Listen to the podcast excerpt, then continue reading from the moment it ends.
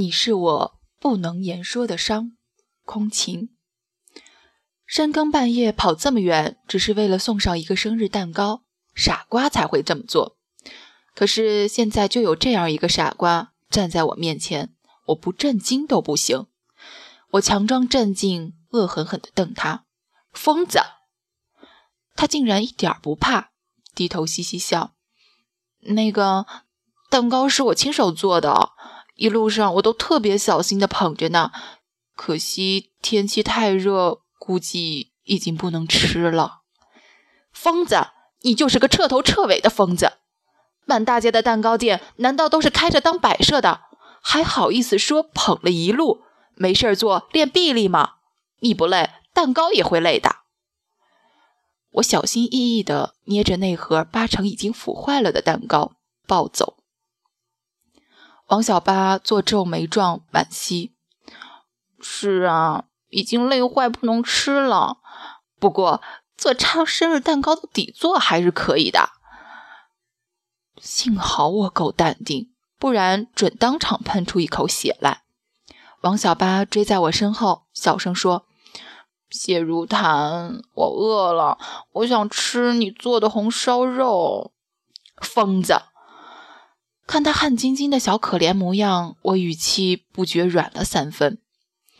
是谁信誓旦旦说要请我吃好吃的？你连在别人失恋、伤心欲绝的时候说出来的话都要反悔。谢如檀，这种感情债你都要赖账。王小八皱着鼻子翻旧账。我撇嘴，只听说过嫖娼的债不能欠，没听说过感情债不能赖。但是，等等。谁欠他感情债？你这疯子！我被他气得七窍生烟，挑眉不怀好意的突然转身，下一秒，呆头鹅一样只顾追我的王小八便如我所愿，硬生生的撞进我的怀里。我奸计得逞，却笑不出来。王小八的鼻子凶器一般，戳得我胸口一阵疼。最难消受美人恩，果然。我望着红了脸、迅速跳开、揉着鼻子呼痛的王小八，突然想到一个重要的问题：你是怎么找到这里的？我记得我还没有被你迷到供出自己的巢穴啊！王小八闻言，吸吸通红的鼻子，冷不丁踮脚敲我的额头，得意地说：“笨蛋，你忘了 Happy 网上有你的制服照？”然后呢？我磨牙。他不去做刑侦工作，真是浪费。然后，然后我就知道你在检察院工作啊。王小八白我一眼，低声嘟囔：“还好 C 城的检察院不是太多，还好我运气够好，不用跑遍 C 城所有的检察院就找到了你。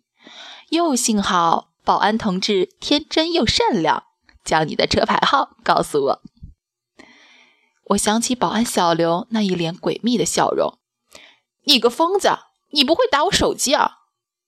我坐进驾驶室，将车门重重关上，气得失去了语言功能，只能说出“疯子”两个字。王小八站在车窗边，看着我，狐狸一样眉眼弯弯的笑，无辜的说：“我打了，可是你的手机关机嘛。”好吧，是我的错，我不该买个动不动就没电、自动关机的水货手机装十三。可是，一想到它无头苍蝇一样满 C 城跑，我就气得无力。还站着干嘛？还不上车？坐在副驾驶座上的王小八极其不安分，一路囔囔，却反复只有两句：“谢如檀，我要吃你做的红烧肉。”谢如檀，我不睡沙发，我要睡床。而我被他闹得彻底只会说“疯子”两个字了。我之所以会这样失态，只因为王小八是我在网上认识不到一个月的网友，而一个月前我还不认识王小八，我的生活也完全不是现在这个样子。